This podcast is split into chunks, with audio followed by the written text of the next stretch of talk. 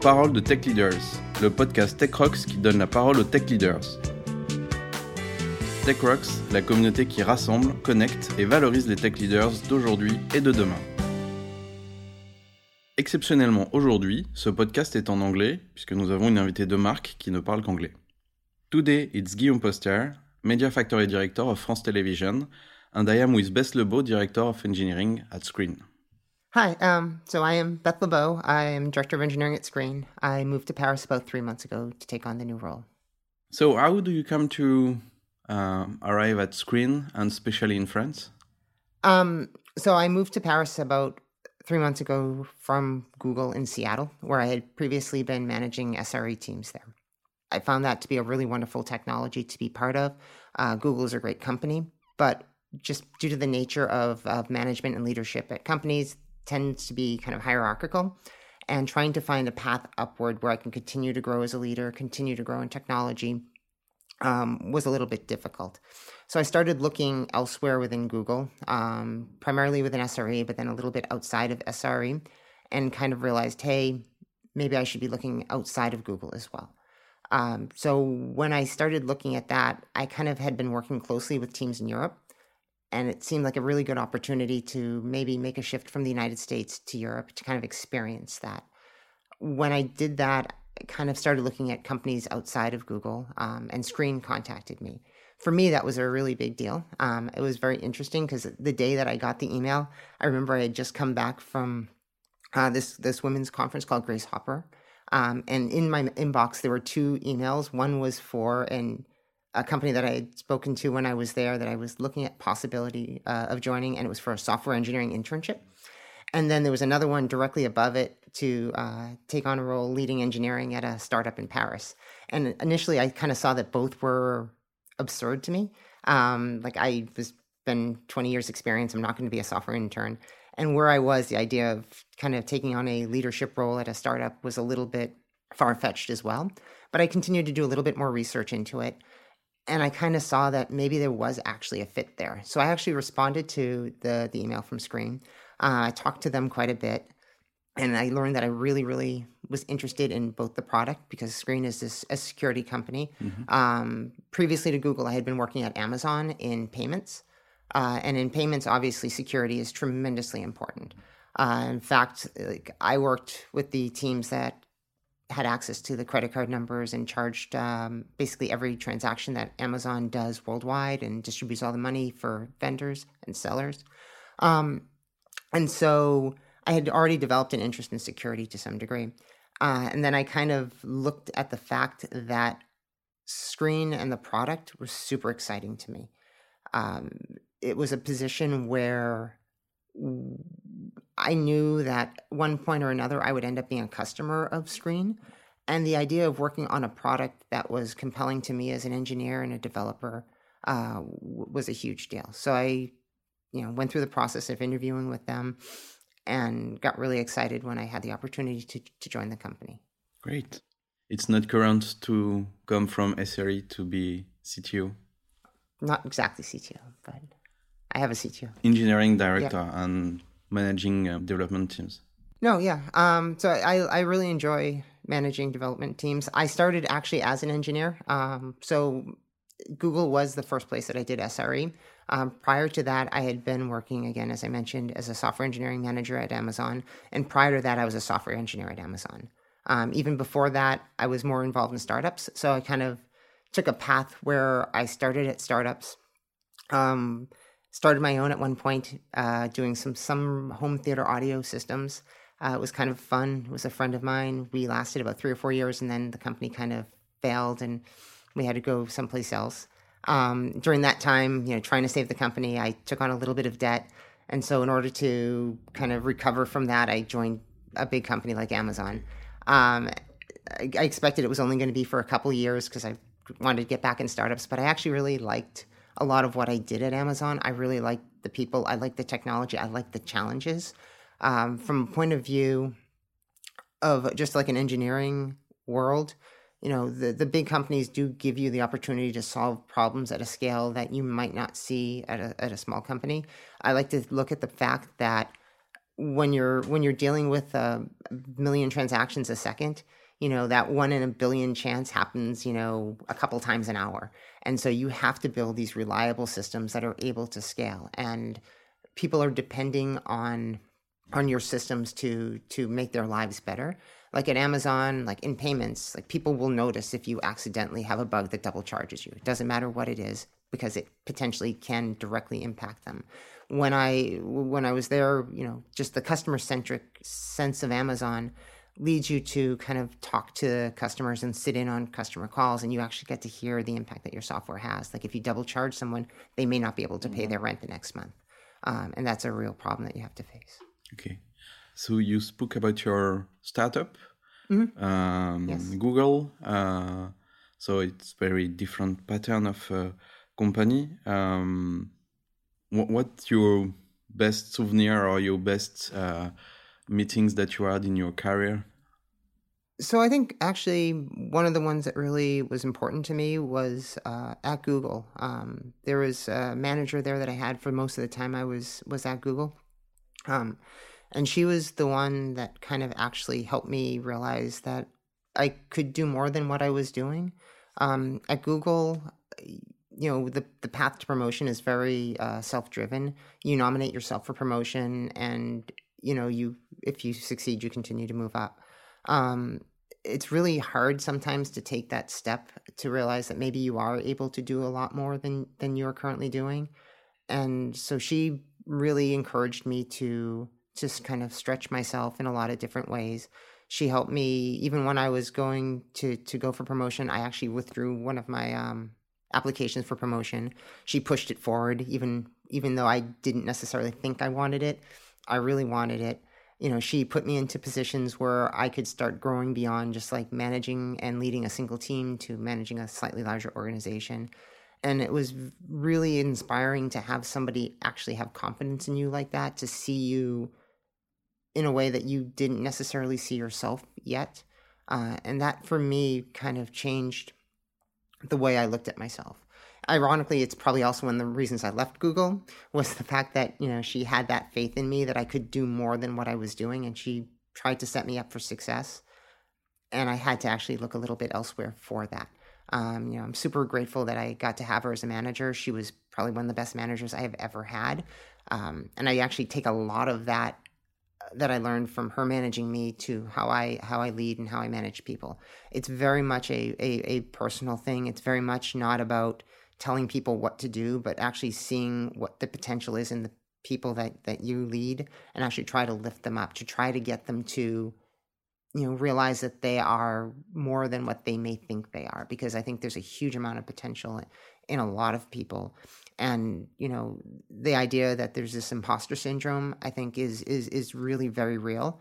Um, it hits everyone and even if you think that you're alone feeling this way almost everyone is like that and I think a good manager, a good leader, looks past that and actually can see what that potential is and get people over that hump to actually start taking those risks to have that support because having that support from a from a leader from a manager is a huge deal. And it, it really changed the way i acted the way i managed the way i led um, and it really helped establish just who i am i think as a manager.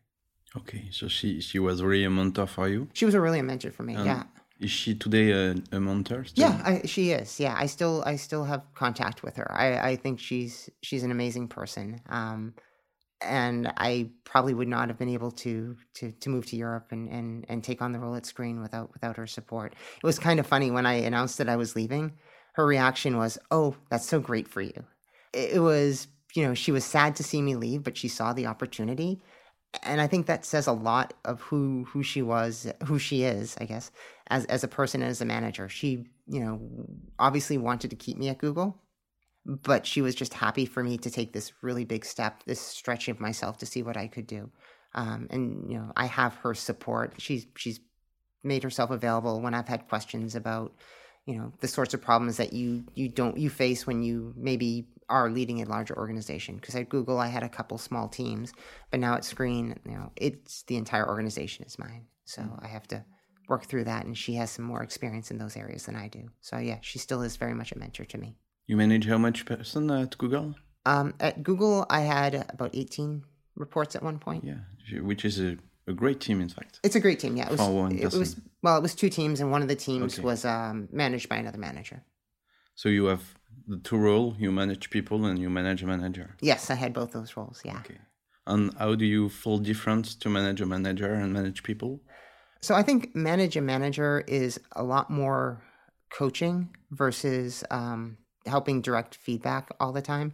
I think you know you, when you're looking at a man- managing a manager, you're very much trying to help them grow to grow other people, um, and so to do that, you know, you have to give them the chance to have their space, have their leadership area.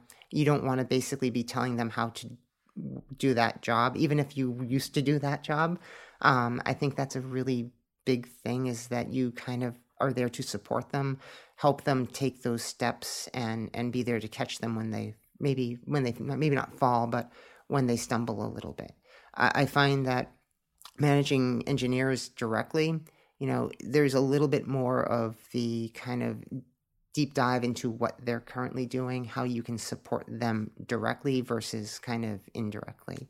Um, in general, I, I it's a slightly different way of managing people, but I think it's an important difference. So today you are at Sqreen. Uh, how big is your team? What is the culture? Um, so at Sqreen, we have about uh, 15 or 16 engineers at the moment. Um, the culture is is kind of a it's a fun environment. I like the fact that we are very security focused. Um, we are a security company, and I think a lot of what we do that makes us a fun place to be kind of derives out of that. You know, security is a really challenging field, and we have a blend of people who are really strong security people along with more traditional software engineers. And we've been trying to build this kind of culture where we all are taking part in, in that security world.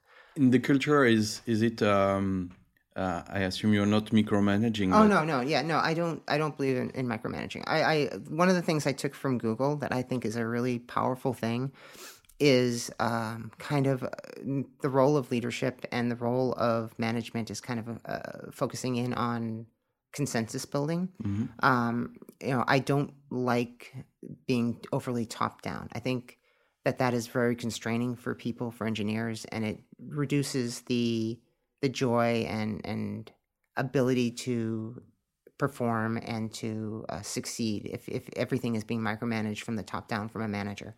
I, I, one of the things that I really do love doing is that consensus building. Spending a lot of time listening to my team, listening to the engineers, seeing what they feel should be done, uh, working with the product managers to f- find that, and basically then helping the team realize that they are the ones that have a lot of the great ideas. They're the ones in the code.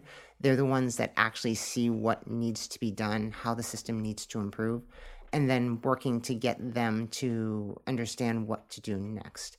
Um, I think a successful team needs to have that kind of combination of yes, there has to be some top down because the idea of the vision of the product, the vision of of what the company is going to do is always going to be in the hands of you know a few people on the product side, the CEO, um, the the head of product, that sort of thing. But on the engineering side, you still need to have a very strong technical culture, a very strong uh, systems background, engineering background to build the system that will enable that product. Um, and so the combination of that kind of comes from like me, the CTO, other people with senior experience that understand how to build reliable systems. However, the engineers are there in the code. They know where the fragile points are right now, and they need to be encouraged to help propose some of those changes themselves. Because I think one of the things that engineers, in my experience, thrive in is when they are owning the project from conception to delivery. I think there's a huge deal of rewarding feeling when an engineer kind of comes up with an idea, produces a design doc, implements the code, pushes it to production, and they see that change that they drove from start to finish impact um, customers, impact the system. To take the full responsibility. Yeah, I, I, I do. I think there's a huge deal of, um, you know, like Amazon, Google, they call it technical leadership. Um, things like ownership, dealing with ambiguity, you know, uh, kind of focusing in on the customer, things like that. You know, I don't think the role of an engineer is not to just do what they're told from above, from a manager, from a product manager, but I think they have to help drive themselves and drive the product themselves, take that ownership, because their job is not to just deliver code, it's to help produce a great product for customers. And that's partially on them to figure out what that means, mostly on the technical side, but you know, occasionally they may have great product ideas. They should feel very empowered to talk about those, to talk to the product managers, to see if they belong on the roadmap. You know, it is a thing where everybody who is at Sqreen is a stakeholder in in the product, is in, in the company. Yeah, they're empowered by the vision and the Yeah, I think I think that's one of the things that really I loved about Sqreen from the moment I started talking to them was the how detailed and how deep the product focus was of the company.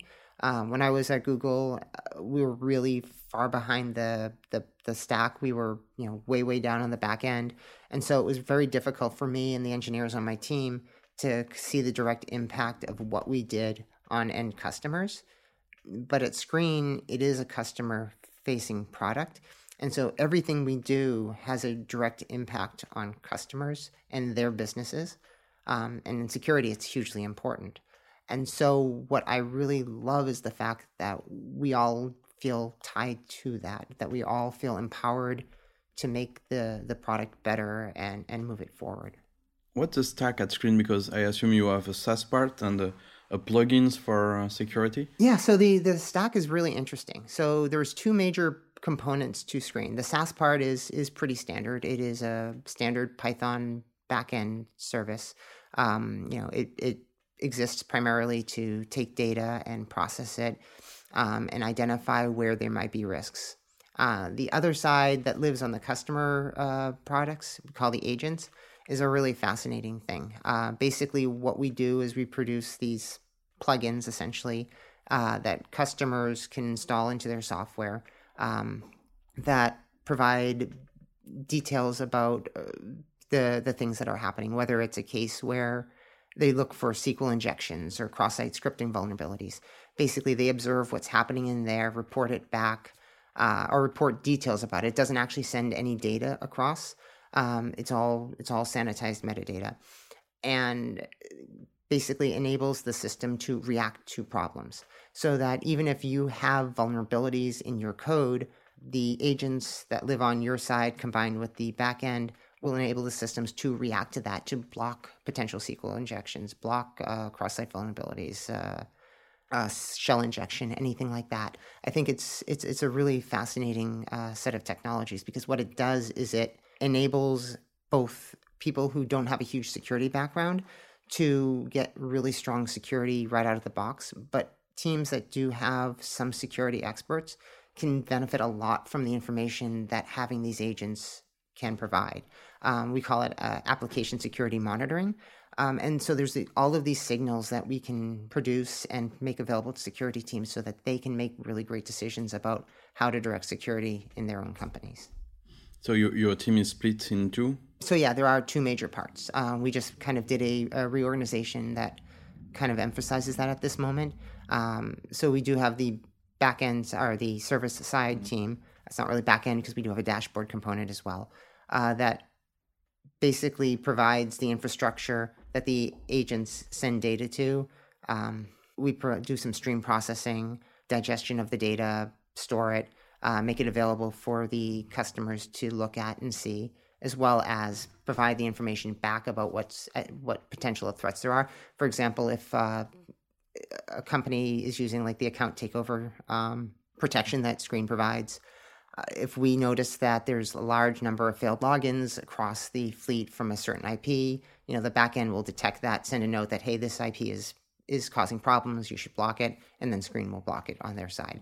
Um, or if we start seeing suspicious uh, queries with SQL coming in, we'll be able to block those as well. I imagine you use a cloud a lot. Yes, we're uh, on the Amazon cloud. So basically, we are running in um, the uh, Elastic Container Service. Mm-hmm. Um, so we kind of have our our system kind of auto scaling on the cloud at this point. Um, we use make use of things like uh, Amazon Kinesis to do our stream processing, which I think is a really fascinating technology. Uh, it's been really useful for us. Um, you know, we use various other pieces of um, SaaS to help monitor and uh, understand what's going on with our system. Not afraid of being only on Amazon and not Google or other provider? Um, at this point, the SRE in me is yes, I am nervous about this. But the reality is that, you know, at our size, we kind of have to make certain decisions right now, uh, both from a technical point of view, but also a financial point of view. At some point, yeah, I, I would love to get to the point where we have a multi cloud, that we have more redundancy than we have right now. Uh, you know, coming from SRE, the, the model of SRE at Google is hope is not a strategy. I can't just hope that Amazon is going to be fine. But realistically, you have to pick your battles, understand where to go forward at given times for from a technical strategy. And right now, yeah, we're just on Amazon. Yeah, it's more easy when you are twenty thousand than when you're sixteen. Exactly. Yeah, I mean, at, at, at Google, you know, you can have it hugely diverse across the world. Lots of different data centers, lots of different technologies. When you have uh, fifteen engineers and uh, you know several hundred customers, you have to kind of focus in on what matters, and a lot of that is ensuring that we are focusing on building the product out, ensuring that we have really good solutions versus necessarily adding a huge deal of redundancy that, yes, will help get us higher availability, but may not actually make a big difference in what we send, what we serve for the customers. What is a tech leader for you? So I think a tech leader is is very much a kind of a service position. Um, you know, it's very much about meeting a need of the, the teams that, that you lead you know, I think the core parts that a tech leader needs to provide is uh, to some degree a vision, a north star to help the team find understand what they're working towards. You know, I think it's too easy to kind of look at the work that comes through, especially when you have like an agile process with sprints. You go from sprint to sprint to sprint with a backlog and tasks. I think one of the big things that a tech leader can do and should be doing is providing the context for those those steps, those work because there's a lot more meaning in delivering things that are for a larger goal that you believe in uh, than just checking off that you know you delivered this this this feature or that feature. There needs to be a coherent story, and I think a tech leader embodies that, is responsible for providing that to their team. But I also think there's a second part, you know, on the service side for a tech leader, and that's really the kind of inner focus on their teams and the individuals. Like as I mentioned from earlier, I think getting them to believe in themselves and see how they can grow is a huge deal. I think a tech leader needs to listen to the people around them, help them understand that they have great ideas, and encourage them to actually act on those ideas. Um, you know, any leader needs to be there to help people take those steps, go a little bit, take those risks that they may not be comfortable doing, and be there to provide support if it doesn't work out for them that I think it's an important thing for a leader to encourage, but also protect to some degree and help learn from it, right? So when there is a stumble, you know, like again, I'll go back to the SRE part, the postmortem. The postmortem is a huge part of SRE culture because you can learn more from failure than success. Mm-hmm. If you go and you're successful, you, it might be luck. Um, if you fail and stumble that first time, there is the chance that you can take a look back and understand maybe where those problems were and use that to grow. Uh, there's nothing worse than stumbling and falling and failing and then not learning. Uh, and I think a tech leader needs to be aware of that, you know, and and help people to learn from those mistakes, to take those chances, and if if they are successful, to help them realize what made them successful. Um, because again, we make assumptions that everything went right, how much of that was luck how much of that was you know mm. d- deliberate choices and we need to make sure that people kind of see those things and are able to to learn from from that as well. So you you open and embrace failure only if there is learning? I think so yeah. I mean i, I again if if people don't learn they will continue to make those problems mm-hmm. and that is that is a problem. You know i think you have to take risks to do anything great um, and you need to give room for people to to take that those risks and if you hopefully you'll be in a position to identify if they go too far off the path to keep them to basically maximize their mm-hmm. chances mm-hmm. of success because you obviously don't want to go yes go do this and then come back and then go well why did it fail when you knew like right at the beginning that they did something wrong you know, it is encouragement, but it is guidance as well. Because hopefully, you know, through your experience, you have seen how certain things fail, how certain things can go wrong. And so you can provide that kind of coaching, that kind of guidance early on. Uh, but still, you have to allow people to to take those risks. And I think that's that's an an important step there. And I, how do you manage to be sure they keep the pace? I mean, so it, it's all about communication, right? I, I am a big fan of of constant one on ones with my engineers to understand, you know, to talk to them about what's going on, you know, what challenges they're facing, what they're worried about. They hopefully will be honest to me when that's there. If not, you know, I I'm a big fan of just listening to what's happening in the office. You know, I don't always talk, but like I'm always listening to what the conversations are. I'm always listening to always looking for reactions, uh, way people are are feeling things out. You know, I think it's it's important to just be observant, to listen to people, to talk to people, to keep track on things. Uh, you know, status meetings are, are a thing, but I think you know the personal conversations you can get a lot out of and understand you know what they're doing and how things are are, are progressing. Are you still coding? Yes and no. Um, at Sqreen, I have not written any code yet, um, and it's a yet. I intend to. Um, I still very much like to be technical. I think it's a really important thing for a technical leader to understand how their system works to some degree. Like, I will never impose myself or inject myself into a major feature that needs to happen, mm-hmm. needs to deli- be delivered, because one, my engineers are really great and they're probably better than I am at this point. But two, it's, you know, being in my role, I can get pulled away at any moment. Any critical path on the technical side, I can't be there. However, you know, I do think it's important to understand how your system works so that you can use it to inform some of the general technical strategy. Um, and so I would very much like to get to the point where I am, you know, doing a few things here and there to kind of seeing what some of those pains are. Um, like I, I, believe that the developer experience is a is a very important thing for productivity. Um, I think it's very easy for engineers who are doing the coding every day, working with the tools every day, to just kind of accept that this is how things should be. I would love to get to the point where I can start to see how things are working, you know, from a developer day to day point of view and see if there are things that should be changed, could be improved. You know, I've been lucky enough to work with some really great development systems at Google and Amazon. You know, there may be parts from that experience that I can take back and, and help um, improve the prove it screen. But yeah, I, in general, I do like technology. I think it's one of the most fun parts of the job. It's a fun part, but you insist on the fact that it's important. What do you feel? Why do you feel that important? I think it's important because we work with engineers every day. Seeing what their challenges are makes it much easier to help them out, mm-hmm. I think.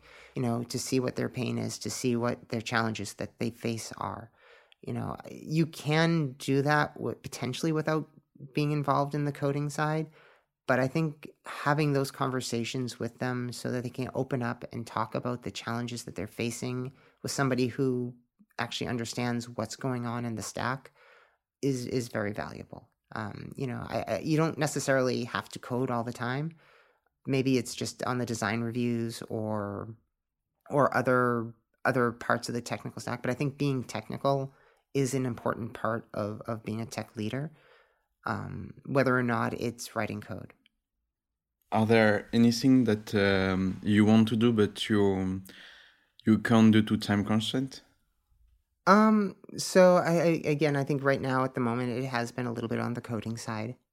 One of the things that I really am looking forward to doing is, is to talk a little bit more with the teams about some of my experiences, especially on the differences between uh, technical leadership and management. I think a lot of the people that I've spoken to so far uh, at Sqreen don't necessarily see that you know there is a, there should be and must be like a path to develop as a as a technical leader without taking on people management skills. And so I would really like to kind of spend a little bit more time kind of going over my history about why I moved from engineering to management and why I don't think that that's necessarily the right path or the only path for advancement for everyone. Um, I, I, strongly believe that there are two different skills between technical leadership and people management, and they're not always the same people that that have both and it is important to to let people know that it's fine to be a technical leader who is not managing people. In fact, a company really thrives on those kind of brains and that kind of talent and that kind of skill.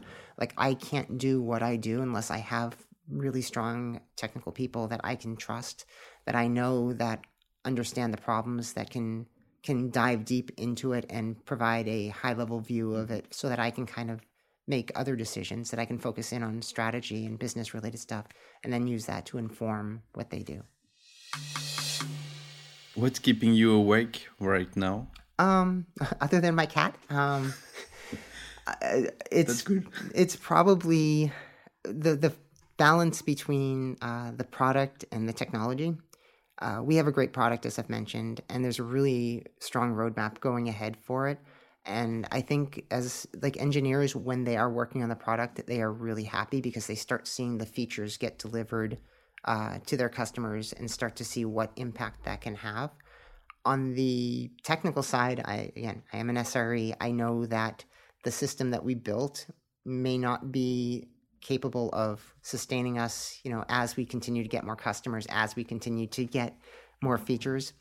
And so trying to figure out the right balance between building new features and building out on the infrastructure so that those features can be delivered in a successful way is a really challenging task. And also ensuring that when we are focusing in on those technical tasks, that they are just as rewarding to the engineers. Like we have a very, very talented team and they are very capable of delivering all of these things. But again, I have to make sure that there is a message that ensures that both tracks are rewarding, that they're not just going to be fixing bugs, that these bugs serve a purpose. Mm-hmm. Um, and you know especially if you look at the likelihood that some of these bugs are customer impacting that makes them even more important even more valuable um, and so it is a case where you have to find that right balance to keep them engaged to keep them happy to keep them really joyful about the product no matter what tasks they're working on. Okay great. And uh, if you had a magic wand? Uh, if i had a magic wand right now what i think i would do is kind of find the right people to fill in some of the gaps in the organization. Uh, we've just recently taken on a, a slight reorganization uh, where we have re- revolved the teams around squads, basically, um, so that each squad has essentially everything that they need to do to to deliver great software. Um, at this point, we don't necessarily have all the people to fill all those roles. And so there are a number of cases where people are wearing multiple hats. Yeah. So like our head of product is also acting as like a product manager for the squads. I'm you know director of engineering, focusing in on some of these big you know strategic technical side, but I'm also you know day to day managing all of the engineers. Um, you know we have a we're going to need a an engineering project manager to help um, facilitate the communication and, and the processes that the teams use you know, we're going to need to have people filling in that gap for time to time. So if I could have a magic wand, you know, all those gaps would be filled and we would be able to see, what, you know, how the organization runs when it's fully staffed and fully capable of delivering. Is it, is it a funding issue or a recruiting process? It's the recruiting process. It's not. It's not. It's not funding or anything like that. It's just finding the right people, uh, especially when some of these um, the things that are things that I have seen from the United States. They are not necessarily common uh, tasks or common roles mm. that I've seen here in Europe or in Paris. So, like the idea of like a technical project manager or an engineering project manager, I haven't seen a lot of profiles people who have done that before. And so, finding the people that I can believe will succeed in that role and do what we need, you know, is a little bit tougher. Especially since if we're bringing in the first person to do this organization, we want to make sure that it's successful. And so, you know, it's a little bit more care on that right now. So it's you don't cross um, paths of people that do that, but we haven't crossed many. Um, okay. So we've talked to some, and just, just again, it's just finding the right person at the right time. And again, we we try to have a very high bar, and so we would very we very much want to bring people on who are going to succeed. And so we don't necessarily immediately you know just take somebody to fill a gap for the sake of filling that gap. We want to bring in the right person that will solve that problem that we can believe will succeed the iBar is from Google Habits, or you had it before? I, I think it's not just Google and Amazon. Like when I was at some of the smaller companies, I saw a lot of cases where you know the the bias to fill gaps and fill holes ended up backfiring. That you know if you bring in the wrong person, the problem so that that can cause often outweigh the benefits of or, or the the cost of saying no to somebody who may have actually been able to do that. You know yes you have to take risks and you have to be able to you know get somebody that you believe can grow into that role. But if you're very wrong it can be very devastating to an organization because it doesn't just impact that one person it impacts all the people around them. And so a really bad hire can actually impact an entire team and set them back and actually maybe even drive some of them out who really don't want to lose. Do you have tips to assess people for a certain position? It's very tough. I think one of the things that I do like is a lot of the discussion about just like past behavioral things. Um, I think maybe this does come out of my background with Amazon. Amazon is very big on, they have these leadership principles um, they're not perfect, but they do help you focus in on, on certain things that may enable people to succeed outside of just the pure technical. I think you can, you know, judge the technical side through coding and, and other kind of technical questions, but understanding like how they react in certain situations, you know, give them, you know, ask them for a time that something happened or, you know, ask them, you know, to talk a little bit about their interactions with customers, things like that. You can get an idea of how they have worked in the past, and I think that's a very good way to kind of project forward about how they will go in the future. Okay, great. Could you share us three tips for our tech leaders before closing this conversation for other for like you manage platform or technical teams? So I think the the first big tip is actually, you know, to just listen I think, you know, it's very easy to go into a situation and think that you have the answers. You know, every situation is different, people are different, you know, organizations are about people. You need to actually talk and communicate with the people to find out what their problems are. A lot of the benefit that a leader can bring is kind of through subtle communications, subtle uh, prodding in one direction or another I think teams work best when they believe they all are moving together. They're not going in a direction because you say you must go this way.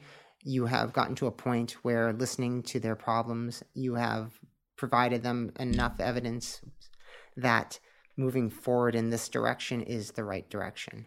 Um, another tip, I guess, would be to kind of just value your people as people. Um, one of the tools that I, I use a lot is um, the scheduled send on Gmail. Mm-hmm. Um, I have a schedule just because of my day to day life where sometimes I'm looking at email and responding at midnight or one in the morning. I don't ever want anyone to think that that should be what they do. That just because I'm looking at email at one in the morning, they should be ready to answer an email at one in the morning. So I specifically, you know, if it's after hours and it's, you know, not like a fire, you know, I always make sure that I send my emails scheduled to go out like nine in the morning or something because I'm intending them to wait. So why why why send it while they're you know should be sleeping? Um, so I think that's that's that's an important thing. And I, I guess the other big one is you know just to understand that you know your systems are fallible and that they will fail and that the people who are supporting it will stress about that. Um, and your job is to make sure that when things go wrong, that they're in a position to learn from those things. Um, you know, the postmortem culture of SRE works both technology but also processes, I think. Okay, so debriefing is. Debriefing is tremendously important, yes. You told us about your one on one, but what are your most essential tools or routines um, in your daily life? So I, I, kind of went over a few of those. I think you know I, am a big fan of communication, so I guess just the tool of of listening to people is a big deal. Um, talking, um, you know, whether it's in Slack or any other medium that that people are using to communicate, to just be listening and and observing all, all of that. Um, again, I mentioned the schedule send for Gmail. I think that's a huge thing. I use that you know all all of the time as well. Okay, it, it's very strange because you you spoke about uh, listening communication a lot, and for for European, we think that uh, American uh, culture at work is more about doing and not talking. I think it's. I think it depends on the people. Mm-hmm. Um, you know, I, I there is a lot of that. Like I, I, I do. I have been parts of organizations, especially at, at Amazon, where it is about um, management is there to tell people what to do and to get them to work towards a vision that is coming from above. When I actually joined Google, um, the person that was an SR, one of the SRE people talked to me, really talked about a big part of Google's culture comes from the fact that it was a partnership, that it was two people. And from the very beginning, you needed to have consensus between the two founders in order to be successful. I really think that, that that's kind of that shaped the way that I looked at things. It is about doing, but I think to do, you have to listen, you have to understand, you know, there has to be some sort of meaning in in what you're doing nobody is actually going to get a lot of joy out of just you know submitting code for the mm. sake of submitting code there needs to be an understanding of what that motivation is and what why they're actually doing it and I, I, I, unless you're listening and communicating you're not going to, to to get that that in place and you you will lose people i mean losing a person losing an engineer because they don't like what they're doing you know is is horrible I, they, they mm. say that you know people don't leave jobs they leave managers and I think a lot of that is because, you know, managers, if you're not listening, you're going to just be treating the people as if they're there to do what you want. If, if a manager needs to be successful, if a leader needs to be successful, they need the people to believe what they're doing is important. And you can't do that without communication. Uh, you have books or presentation that mark your career? Um, I don't know so much. Um, like one of the ones that I, I don't know if it's a, a great book anymore, um, but it, it, it, impacted me early on was uh, Sheryl Sandberg's Lean In. Um, you know, there's a lot of criticisms about the book and how it, you know, it does necessarily evoke some sort of privilege. But I think it was the first book that I read that I actually identified with a lot of the problems. You know, just self confidence, questioning about, you know, what I should be doing, the imposter syndrome related stuff. It got me to actually kind of rethink how I interact with people, how I can actually be more effective, um, you know, not being afraid to speak out, um, things like that. I think that was a big one. Um, there's, it's not necessarily marking my career, um, but there's a former it, well, I mean, it, it, does it does kind of explain why I moved to management to some degree. Is there is a presentation from an ex Google SRE. Her name is uh, Tanya Reilly about being glue, in which being glue is this role that a lot of people take, where you're being more effective, but you're making your team more effective by filling in gaps. And the problem is, like a lot of people who are not senior kind of fall into that and they don't necessarily get recognized for that. When I moved into management, I kind of realized that a lot of what I had been doing in the past were beneficial for me as a manager, but as a software engineer, I wasn't necessarily being seen as being effective for doing those sort of things. Um, despite the fact that if I were more senior, I probably would be. Mm-hmm. And so it's that weird blend of like if you're you do things that senior people do without being senior, you're not necessarily getting credit for it but yet those are the things that senior people need to do and so it's kind of this interesting balance there so great. Uh, thanks beth uh, for this discussion. It was really great for me. We'll get together very soon for a podcast tech leaders words by tech rocks. And don't forget the tech rock summit on the 4th of december at station f in paris where we'll have a great talk from alison the head of people of Sqreen. Et n'oubliez pas, le 4 décembre, le Tech Rock Summit à Station F à Paris.